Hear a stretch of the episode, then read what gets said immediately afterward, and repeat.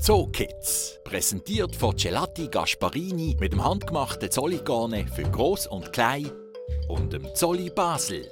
Erleben, was zu bewahren gilt.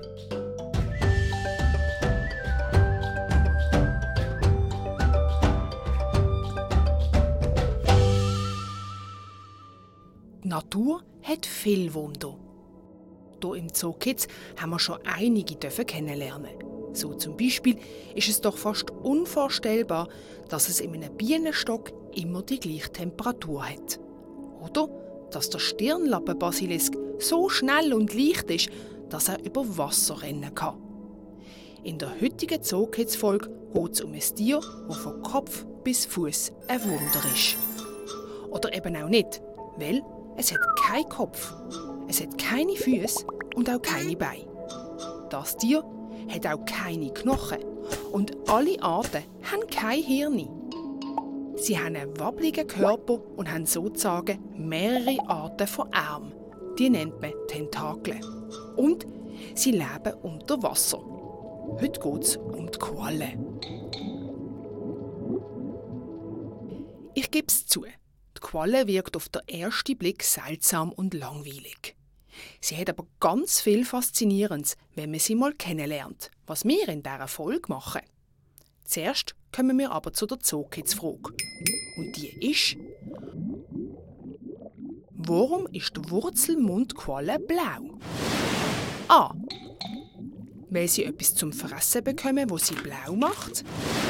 B als Tarnung, dass man sie im Meer nicht so gut sieht? Oder C, weil eine Alge in ihr lebt, wo sie blau macht? Das Wort richtig ist, finden wir am Schluss von dieser Folge heraus.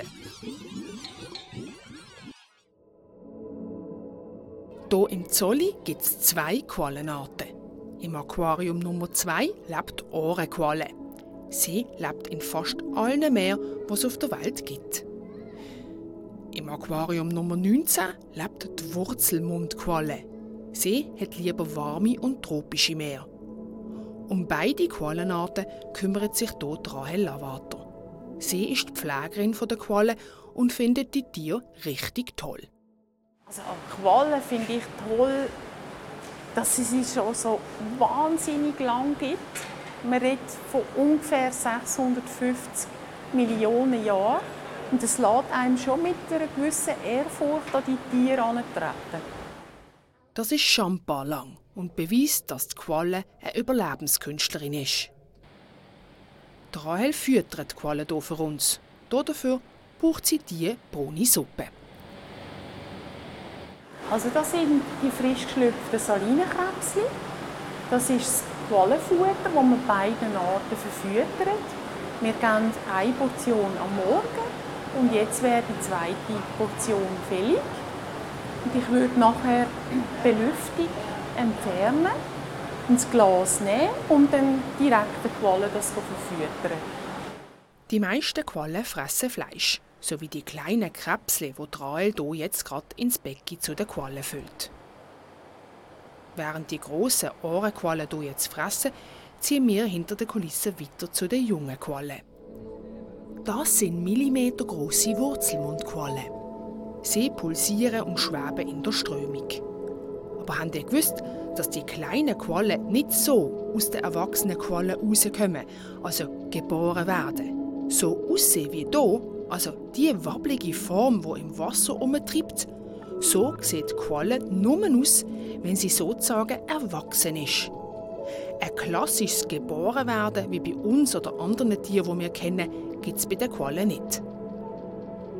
Also, ich erkläre es. Eier und Zome von einer weiblichen und männlichen Qualle treffen sich und aus diesem Treffen entsteht eine Larve. Diese klitzekleine Larve driftet in der Strömung und landet irgendwann auf einem Fels im Meer. Dort wächst und wächst sie und aus der Larve entsteht ein Polyp. Der Polyp vermehrt sich ohne, dass er ein Weibli oder ein Männli braucht. Irgendwann tut er Teil von sich abtrennen und die Teile treiben ins Meer raus. Und aus diesen Teilen entstehen dann die kleinen Quallen. Aber Achtung! Sobald eine Qualle so aussieht, also so einen Schirm hat, nennt man sie Meduse.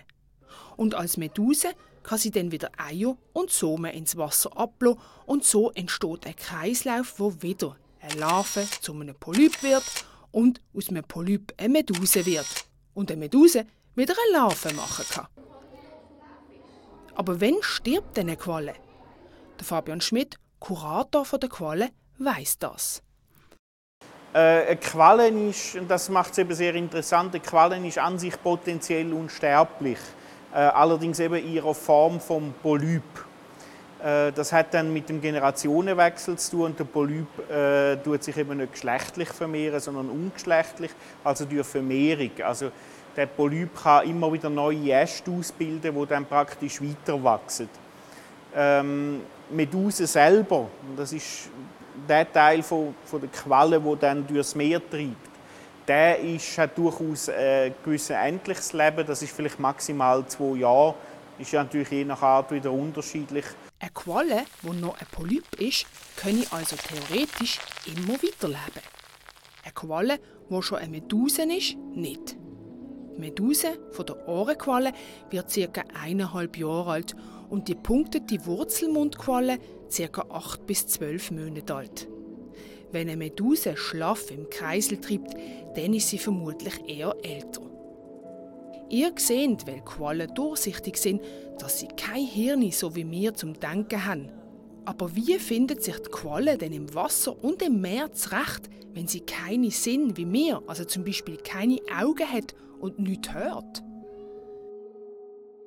Sie ist außergewöhnlich, weil sie über andere äh, beeindruckende Organe verfügt. Und zwar hat sie ja Riechgruben, wo sie das Futter kann orten kann.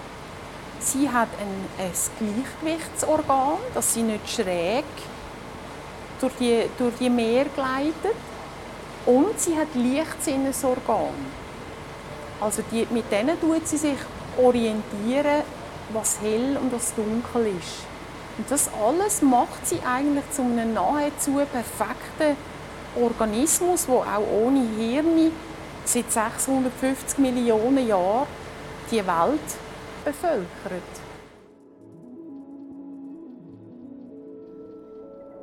Die Vergangenheit zeigt, überleben kann die Qualle sehr gut. Das ohne Hirn, ohne Blut, wo in ihr fließt und ohne ein Herz, wo in ihrer Brust schlägt. Sie besteht nämlich fast nur aus Wasser. Obwohl sie sich orientieren kann und das Fressen findet, wie sieht es mit Gefühl und Bedürfnis aus? Also hat eine Qualle zum Beispiel Hunger? Oder empfindet sie etwas? Kann sich eine Qualle unwohl fühlen oder das Gefühl haben, dass es ihr gut geht? Es ist eine Frage, die ich eigentlich nicht, nicht sicher kann beantworten kann. Sie haben Zweifel, Zweifelsohne verfügen sie über eine Fähigkeit, Artgenossen wahrzunehmen. Weil je nach, je nach Kreisel habe ich 100 Tiere zusammen und sie würden nie auf die Idee kommen, einander zu vernässeln oder zu beschädigen. Nein, sie gleiten alles schön miteinander gleiten in diesem Kreisel.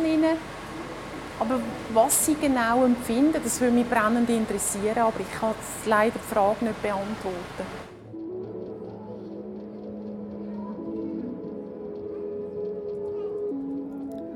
Qualle gehört zu den Nesseltieren und Nesseltiere sind giftig. Aber keine Sorge, die beiden Quallen hier im Zolli sind nicht stark giftig und darum für uns Menschen ungefährlich. Es gibt aber auch Quallen in den Meeren der Welt, die sehr giftig sind und unter anderem sollten wir wegen dem eine Qualle nicht anlängen.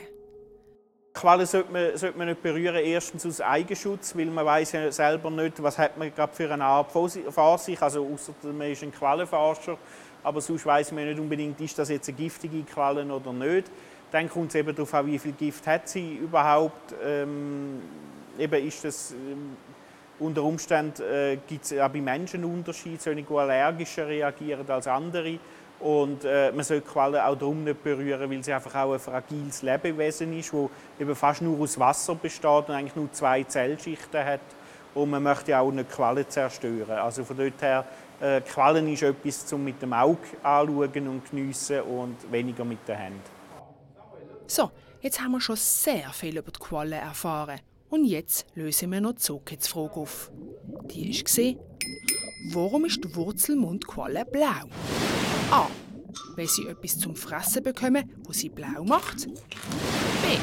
Als Tarnung, dass man sie im Meer nicht so gut sieht. Oder C. Weil eine Alge in ihr lebt, wo sie blau macht. Welche Antwort richtig ist, verrotet uns jetzt Rael. Die Wurzelmundqualle ist blau, weil sie Gäste in sich drin trägt. Das sind Algen.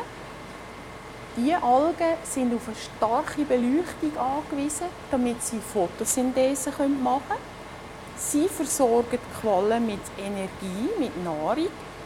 Die Algen geniessen in dem Nesseltier größtmöglichen Schutz. Das heißt, beide Organismen profitieren und man redet von einer echten Symbiose, von einer echten Gemeinschaft. Die Antwort C, welche Alge in ihr lebt, ist also richtig. Die Qualle ist schon irgendwie ein Rätsel. Ich hoffe aber trotzdem, dass wir ein bisschen Licht in die Welt der Qualle gebracht haben. So, das war es von der heutigen Folge Zookids. Ich freue mich, wenn ihr wieder dabei seid, wenn es heisst Zookids läuft im Fernsehen. Zookids, präsentiert von Gelati Gasparini mit dem handgemachten Zolligane für Groß und Klein und dem Zolli Basel. Erleben, was zu bewahren gilt.